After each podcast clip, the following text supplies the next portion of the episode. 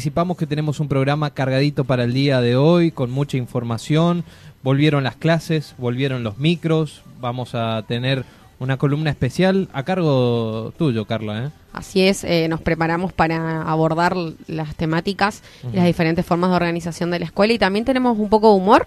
Tenemos un poco de humor, ¿sabes por qué? Porque nuestro productor Peter, el productor eh, misterioso, este no es el productor enmascarado, es el productor misterioso.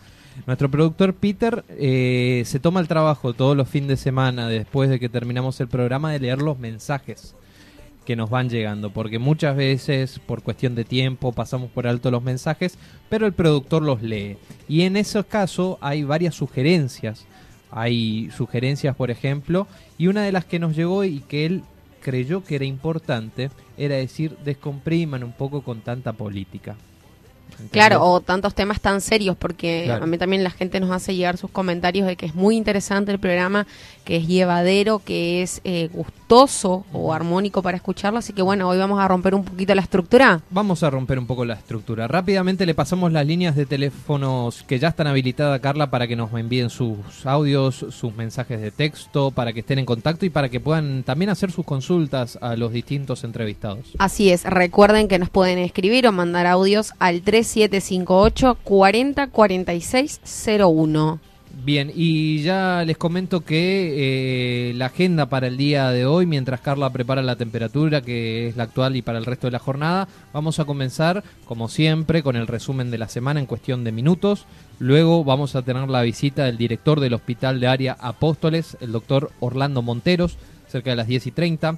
Vuelven los micros, decíamos Carla, ya en el día de ayer partió el primer micro hacia la ciudad capital, la ciudad autónoma de Buenos Aires. Vamos a estar hablando con el gerente de Río Uruguay, Darío Escraviuk. También volvieron las clases, vamos a estar hablando con vos, Carla, nos vas a estar contando y dando un panorama de cómo se vivió el primer inicio de jornada presencial en las aulas. No es para todos los alumnos, recordemos, pero vamos a ver si estaban preparados los establecimientos, qué opinaron los profesores, me imagino la emoción de los chicos por reencontrarse con sus compañeros, así que este tema te vas a encargar vos, profe. Y para finalizar, nos vamos a meter de lleno con la frutilla del postre. Ariel Tarico. Quizás muchos no lo conocen quienes están del otro lado, otros sí porque lo siguen a través de la pantalla TN o a través de, de las redes sociales. Ariel Tarico es un humorista. Eh, es imitador y bueno, y ahí vamos a estar divirtiéndonos un poco para descomprimir esta jornada de día sábado, ¿sí? ¿Te parece? así estamos. ¿Te pasa la temperatura? Adelante. Bueno, para este sábado 14 de noviembre Ahora tenemos 31 grados. Sí. Se espera soleado para el resto de la jornada con máximas de 38 grados. Y crucemos los dedos para que domingo y lunes llueva como está pronosticado. Ah, ya se puede anticipar eh, lluvias. Eh, marca, marca una gran probabilidad de lluvia para domingo o lunes. Por eso digo, crucemos los dedos, hagamos fuerza de que venga un que venga bastante lluvia, porque si bien llovió, exactamente, se necesita, está la zona agropecuaria agrícola está pasando mal. Hasta la sandía está afectando, ¿eh? Fíjate, estos días tuve una, sandía en 900 pesos. Epa, hay diferencia, ¿eh? Mira, yo allá consigo por 400. Bueno, acá creo que hay escasez. No sé de dónde el precio, pero sé que 900 pesos ronda una sandía. Amigos, muchas gracias a todos por estar del otro lado. Comenzamos aquí una nueva edición de esto que es La Voz del Chimiray por la 100.3.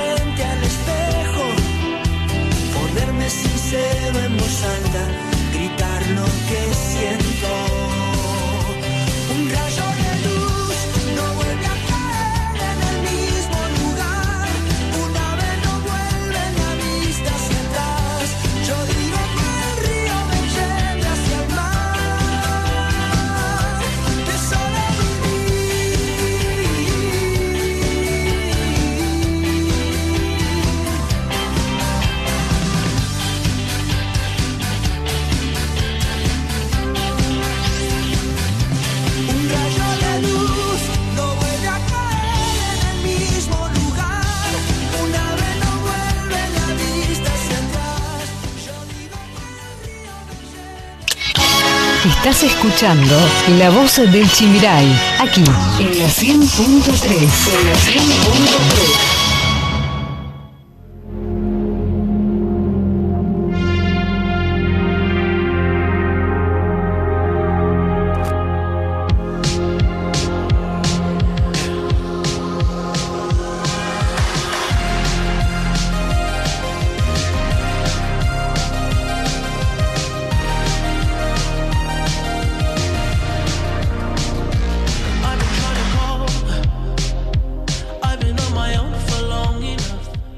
Bien, siete minutos pasan de la hora 10 en todo el territorio nacional. Nos metemos de lleno en la semana informativa, Carla. Así es, por favor, noticias a nivel local, provincial y nacional. Y nacional, exactamente. Vamos a empezar por el día lunes, en realidad el día domingo, que se confirmó el séptimo fallecimiento. Se trata de un paciente de 85 años, eh, justamente fallecimiento por COVID en la provincia de Misiones. Estaba internado por varias comorbilidades en una clínica privada capitalina desde el 29 de octubre.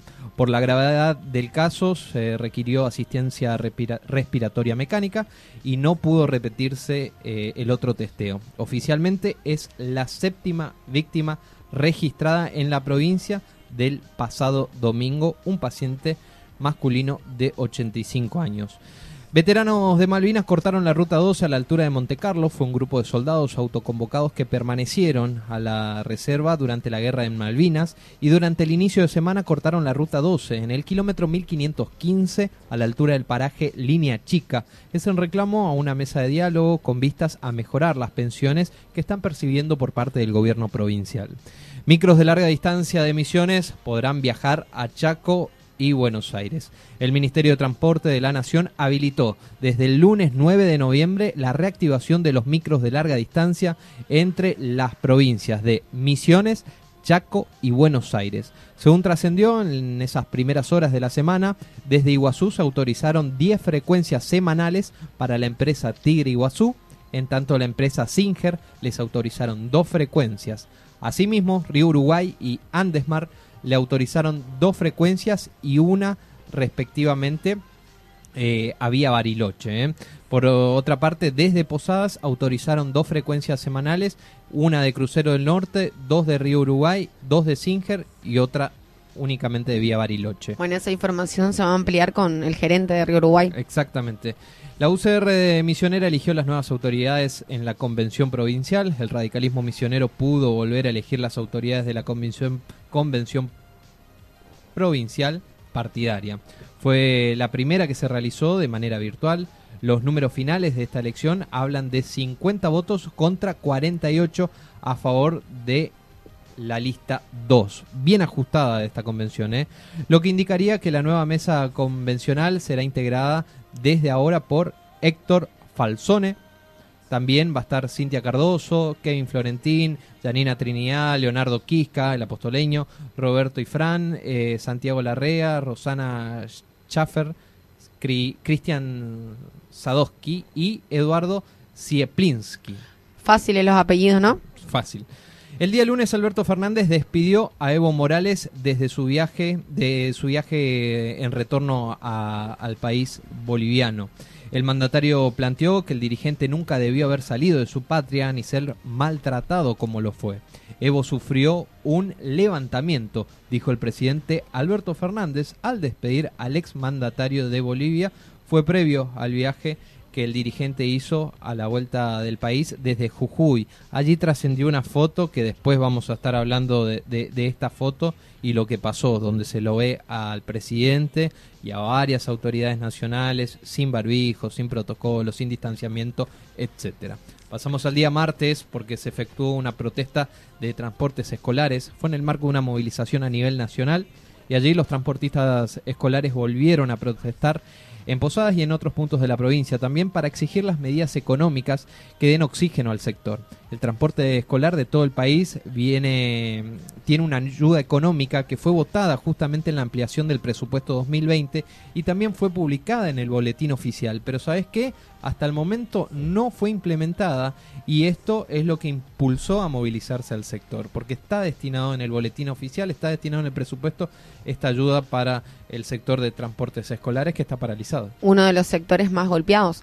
Uno dice, pero la vuelta a clases tampoco asegura que vuelvan ellos porque la mayoría de los chicos de quinto año no usan transporte escolar. Exactamente. Entonces, este año no van a volver y hay que ver si vuelven en marzo, así que un sector muy golpeado. Docentes y directivos volvieron a las escuelas el día martes. Fueron alrededor de 2.000 docentes y directivos de educación secundaria y superior misionera que volvieron a las escuelas repasaron un poco los protocolos para recibir al otro día, el día miércoles, a unos 16.000 alumnos que están habilitados para cursar los años de quinto y sexto de la secundaria.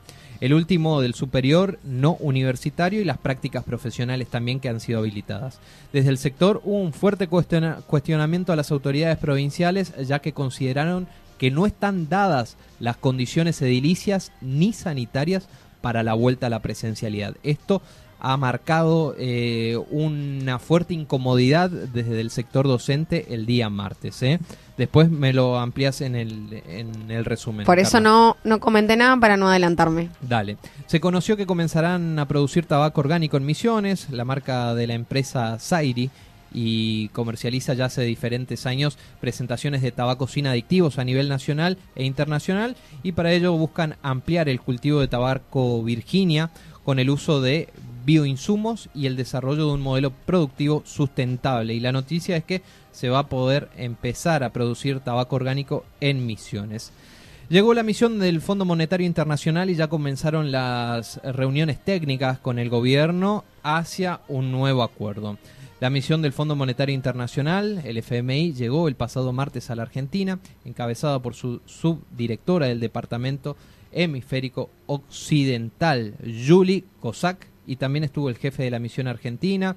Eh, por la tarde del día martes comenzaron las reuniones, pero más que nada de carácter eh, técnico, con, los con algunos funcionarios de la Administración Nacional. Fuentes oficiales ya confirmaron que las reuniones del martes son por orden protocolar para iniciar una rueda eh, técnica de carácter técnico en la semana y que recién la próxima semana será el turno ya de reunirse con el ministro de Economía Martín Guzmán y el presidente del Banco Central Miguel Peces, que trascendió ya una foto en, en las últimas horas para mostrar un poco de unidad. Sabemos bien o los que por ahí siguen el ámbito económico argentina, no hay buena relación entre el presidente del Banco Central, Miguel Peces, con el, el ministro de Economía, Martín Guzmán.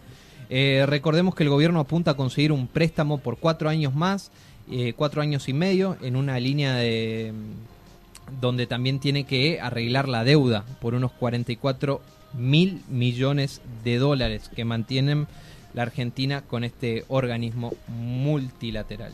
Bueno, también definen protocolos y recomendaciones para balnearios y playas públicas de todo el país de cara al inicio de la temporada de verano en la Argentina, este año marcada por la pandemia, las autoridades nacionales ultiman detalles para que las playas y balnearios de todo el país se apliquen las medidas necesarias para prevenir los contagios de coronavirus. Por eso, el ministro de Turismo y Deporte de la Nación, junto al Instituto de Calidad Turística Argentina y la Cámara Argentina del Turismo y las provincias, a través del Consejo Federal de Turismo, elaboraron un protocolo para balnearios y una guía de pautas y recomendaciones contra el COVID-19 para la gestión de playas públicas. Se trata de una guía general a partir de cada jurisdicción adaptada justamente luego a sus condiciones particulares, pero después vamos a estar repasando también de qué se tratan estos protocolos que van a estar destinados a balnearios, a uso de piscinas, a spas, a gimnasios.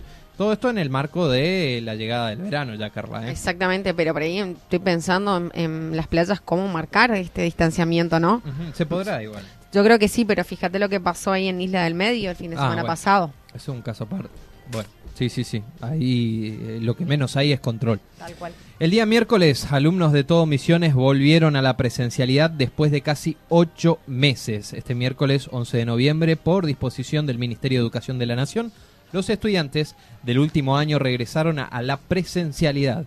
A casi ocho meses desde el inicio de la pandemia en nuestro país, los jóvenes solamente cursaron entre dos y tres horas en, esta, en este retorno a la presencialidad y plantearon sus inquietudes a directivos docentes y también celebraron reencontrarse con sus pares. Ampliaremos en minutos con Carla. Eh, productores misioneros pidieron al gobierno provincial que frene la ocupación de chacras. Productores de todo Misiones confeccionaron un manifiesto para frenar la ocupación ilegal de tierras. En los últimos meses hubo casos en Oberá, Guaraní, Banda e Itacaruaré, entre otros. Denuncian que hay un gran negociado mafioso detrás. Falleció un hombre de 35 años el día miércoles y fue la víctima fatal más joven de coronavirus en Misiones. El parte epidemiológico del día miércoles confirmó la octava muerte por coronavirus en la provincia de Misiones. La víctima era un hombre de 35 años, repito, es la víctima más joven aquí en la Tierra Colorada, quien estaba internado en el hospital de Fátima de Posadas. ¿De Posadas, perdón? de ah. Posadas. Según información, el mismo padecía comorbilidades con sobrepeso y diabetes. Vos sabés que es el segundo caso ¿no? que, que fallece en esta semana y me pongo a pensar nosotros en la vuelta a clases. O sea, está complicado el tema. Hay que tomar las medidas y tomar con, serenidad y seriedad toda esta cuestión. ¿eh? Sin duda. El día miércoles se produjo una explosión cerca de la casa del expresidente Mauricio Macri, en Acasuso. Eh, la explosión fue dentro de un contenedor que estaba ubicado a 50 metros de la casa del expresidente Mauricio Macri y quebró la tranquilidad allí en el barrio Acasuso de San Isidro. La policía investigó el origen de este estallido registrado allí sobre la calle José Cepaz al 300. Los vecinos y la custodia del líder de Juntos por el Cambio escucharon el estallido del depósito de plástico para residuos y llamaron a la policía. Personal de bomberos voluntarios se desplazó hacia el lugar y controlaron rápidamente el foco sin complicaciones, pero es algo que huele raro, ¿eh? A 50 metros de la casa de un expresidente que estalle una bomba es raro. La verdad que sí. Y, no porque sea Mauricio Macri, o sea, a 50 metros de la casa de un expresidente es raro. Bueno, eh, desplazaron a María Eugenia Bielsa del Ministerio de Desarrollo Territorial. La funcionaria había asumido su cargo el 10 de diciembre junto al presidente Alberto Fernández. Se trata de la primera baja del gabinete. Este miércoles el presidente Alberto Fernández le pidió la renuncia a la ministra de Desarrollo Territorial y Hábitat, María Eugenia Bielsa, y designó en su lugar a Jorge Ferraresi, intendente de Avellaneda. Eh, bueno, Bielsa abandona el cargo en medio de algunos cuestionamientos internos de su gestión. Eh, recordemos la carta de Cristina, funcionarios que no funcionan. Bueno, aquí dio un primer signo Alberto Fernández. El sucesor, Ferraresi, es uno de los intendentes más cercanos justamente a Cristina Kirchner y es vicepresidente del Instituto Patria. Dio positivo Gustavo Vélez y aislaron a Alberto Fernández y otros siete funcionarios. Retomamos la agenda del día lunes que te dije que despidieron a Evo Morales. Bueno, el secretario presidencial Gustavo Vélez dio positivo en coronavirus durante el día miércoles y puso en alerta a toda la Casa Rosada. El presidente Alberto Fernández fue rápidamente hisopado y su primer test dio negativo. Sin embargo, el mandatario quedará aislado durante 14 días en, en Olivos, debe estar aislado. El secretario de Anuncios Estratégicos de la Nación participó de una gira junto al presidente en Bolivia el último fin de semana y durante el viaje con motivo de la asunción de Luis Arce como mandatario de ese país sudamericano hubo una cena donde no se respetaron protocolos. Y, y estaba este muchacho, Gustavo Vélez, que dio positivo. Por eso esto sacudió a la Casa Rosada y a varios funcionarios. Son siete los funcionarios, incluido el presidente de la Nación, que están aislados y que deben permanecer aislados. Pasamos al día jueves porque autorizaron la vuelta del transporte de media distancia. El gobierno provincial de Misiones, en virtud del decreto 1981-2020, se autorizó la reanudación del servicio de transporte público de pasajeros de modalidad interurbanos bajo el cumplimiento estricto de las medidas de seguridad y prevención sanitarias con el fin de resguardar la salud de los pasajeros y del personal abocado al servicio. Desde la CANTAP ya advirtieron que no hay una fecha definitiva y afirmó que las empresas no están en condiciones de volver porque esperan un acondicionamiento, subsidios y readecuación tarifaria. ¿Por qué? Porque sacar las unidades a, a las rutas con este protocolo va a generar pérdida. Porque van con capacidades del 50%. Reducidas. Y sí, bueno, eh, Corrientes solo exigirá DNI a los que lleguen desde la provincia de Misiones. El gobierno de Corrientes decidió dar marcha atrás con la polémica tercerización de los análisis de laboratorios en la zona de retenes de ingresos a la vecina provincia, aunque anunciaron eh, que solamente pedirán DNI para los que vayan de emisiones. Al mismo tiempo, se decidió que las ciudades fronterizas tengan libre circulación mediante una exhibición del DNI, lo que va a aliviar la carga de hisopados y testeos y la cantidad de contagios que responderá al compromiso y la responsabilidad social de cada uno de los que transita. ¿eh? Bueno, justamente eh, se decía que podíamos ir a, Corrientes, ponete Ituzaingó, pero a la vuelta teníamos que ingresar a la provincia de Misiones con hisopado negativo. Pero recién leímos una noticia de que no. ahora te voy a contar qué pasa para volver a la provincia de Misiones. Si bien allá te puedes ir con DNI solamente, ¿qué pasa cuando volvés? Porque si volvés dentro de un marco de 8, 10 horas, podés volver. Me parece que ahora parece que un fin de semana puede ser. No, no, no, pero si vos pasás las 12 horas, vos te fuiste a Ituzaingo y pasaste las 12 horas, cuando vuelvas vas a tener que presentar hisopado.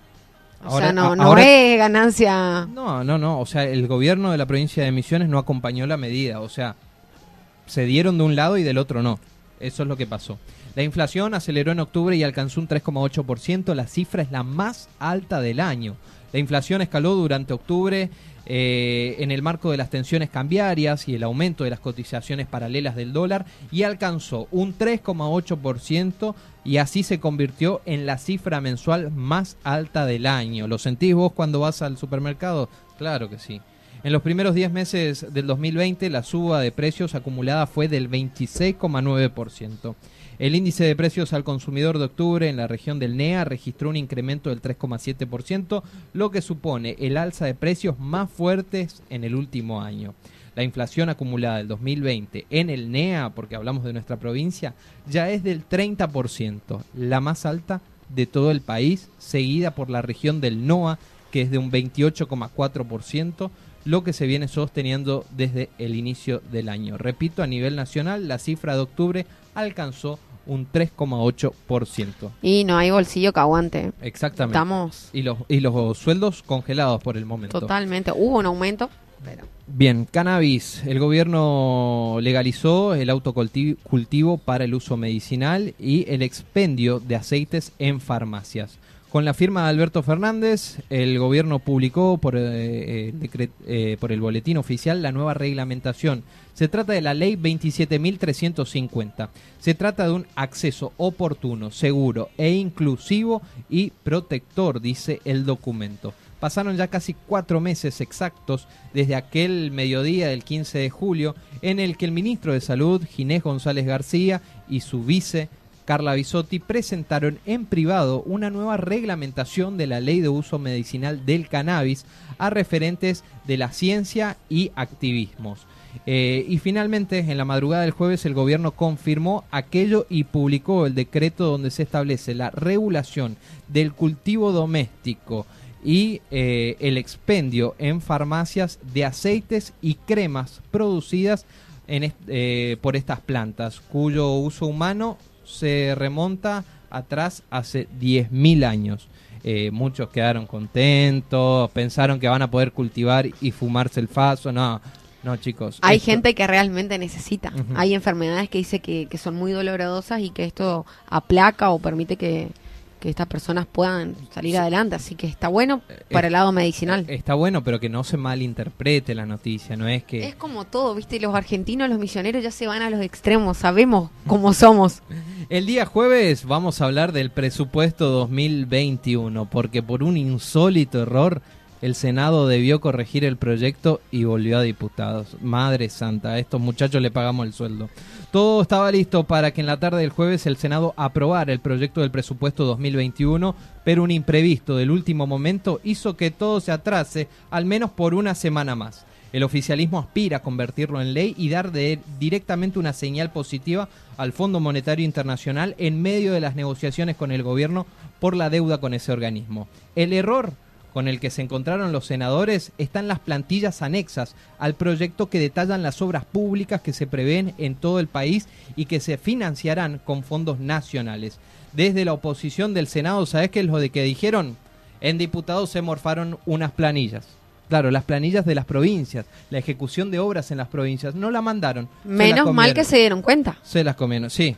Porque está, también está eso, para dejarlo pasar por alto y ahí te quiero ver si aprueban. Aunque te digo que la versión oficial indica que el problema surgió por una falta de transmisión electrónica de datos durante la sesión en la Cámara Baja, que a diferencia de las anteriores realizadas este año registró una fuerte presencialidad de los legisladores en su banca. Así que presupuesto 2021 tendrá que esperar unos días más por eh, algunos errores técnicos, le gusta decir a los muchachos. Bueno, pasamos al día viernes. Tras ocho meses de inactividad, partió a Buenos Aires el primer micro desde la terminal de Posadas. El primer colectivo que partió ayer desde la capital de la provincia fue un crucero del norte con destino a Buenos Aires. El horario de partida estuvo pautado a las 18 y 45. El total de pasajeros a bordo son, fueron 22 personas más de dos tripulantes, es decir, que en total viajaron en el micro 24 personas. Como no habrá paradas intermedias, estiman que el horario de llegada sea aproximadamente de unas 12 horas. Los pasajeros deben cumplir con protocolos de sanidad vigente. Además, se instaló una estación de para desinfectar a los usuarios. ¿eh? ¿Se viajará a las dos horas con barbijo? Sí, tienen que estar. Eh, es alguna de las medidas que vamos a estar hablando con el gerente de Río Uruguay qué establece los protocolos, cuántos pueden viajar, con qué capacidad va el micro. ¿Cuál es el precio del pasaje? También. ¿Una linda inflación o no? ¿Cómo se sacan los pasajes? Sí, inflación eh, histórica. En todos los ámbitos. Eh, histórico. Eh, bueno, según la UIA, la industria reflejó indicios de recuperación. Es un informe, un informe mensual que realiza la Unión Industrial Argentina sobre el impacto de la pandemia de coronavirus en las empresas el entramado productivo industrial reflejó que en octubre los indicios muestran una recuperación, aunque con la persistencia eh, tanto de sectores eh, regionales, el quinto informe elaborado por el Centro de Estudios de la UIA, Unión Industrial Argentina, destacó que sobre el universo de las empresas encuestadas, un 40% ya se encuentran produciendo a un nivel igual o mayor al registrado durante el mismo periodo del año pasado. En tanto, un 40% de los establecimientos fabriles registraron una caída en la producción mayor al 25% y un 3% continuó paralizada. Así que según este informe de la Unión Industrial Argentina se empiezan a ver indicios de recuperación. Sergio Massa recibió en el día de ayer a la misión del Fondo Monetario Internacional y garantizó un apoyo parlamentario si el nuevo acuerdo no cumplimenta el ajuste. El presidente de la Cámara de Diputados, Sergio Massa, recibió ayer al mediodía la misión técnica del Fondo Monetario Internacional, de, que ya está en la Argentina desde el pasado martes y que llegó para llegar a un nuevo acuerdo justamente en la renegociación de la deuda, aparte de un préstamo también que van a pedir eh, desde el gobierno nacional. No lo escuché a los actores con un nuevo spot diciendo no vayamos al fondo, no recurramos al fondo. Porque te acordás en la época de Macri, se arrancaban los pelos.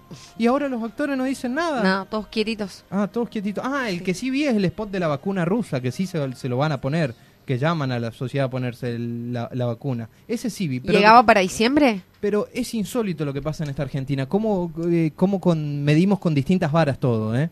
Es insólito, ¿eh? que eh, cuando el dólar aumentaba hace unos años atrás a 65 pesos. Ay, Dios, Dios mío. Madre Santa. Salven a este país, que se muera, que se mueran todos, que eh, derroquemos al gobierno. Que se vayan. Un silencio tremendo, qué insólito. La verdad que me llama mucho la atención. Bueno, pasamos, eh, si, mientras tanto, Carla, si le querés ir abriendo las puertas al doctor Montero, que ya está aquí en los estudios de la radio, me gustaría que escuche justamente el reporte del COVID en la semana en Misiones. Vamos a comentarte que el día sábado, sábado 7 de noviembre, que es el último contacto que hemos tenido, se registraron en la provincia cuatro casos. Dos en la localidad de Posadas, uno en Puerto Iguazú, uno en Puerto Libertad. El domingo 8 de noviembre se registraron seis casos y también un fallecido. Dos fueron de Posadas, dos de Puerto Iguazú, dos de Oberá. El lunes 9 de noviembre fueron confirmados cuatro casos, dos de Puerto Iguazú, uno de Posadas, uno de El Dorado. El martes 10 de noviembre fueron confirmados ocho casos, cuatro de Puerto Iguazú, cuatro de Posadas. Miércoles 11 de noviembre, ocho casos fueron confirmados, tres de Puerto Iguazú, dos de Posadas, uno de Banda, uno de Andresito, uno de Puerto Esperanza. El día jueves 12 de noviembre se confirmaron siete casos, dos de Puerto Iguazú, dos de Posadas, dos de Puerto Esperanza, uno de Garupa. El viernes 13 fueron confirmados nueve casos, seis de Posadas, dos de Puerto Iguazú, uno de Óvera. En total, en la semana, si tomamos desde el sábado pasado hasta hoy, se confirmaron 46 casos de COVID en la provincia de Misiones. El total, en total se diagnosticaron en la provincia desde que va de la pandemia 397 casos, rozando allí los 400 casos. ¿eh? Casos activos tenemos 58, externados 51, o sea con aislamiento domiciliario. Internados, los más graves, son 7. Recuperados hasta el momento son 331. Fallecidos 8. ¿Sí? Bueno, este ha sido el reporte del COVID en la semana. También la información de, de la semana. Y lo escuchaste acá en la FM Chimiray. Toda esta información también la podés encontrar. Toda esta información también la podés encontrar en nuestra página de Facebook, La Voz del Chimiray.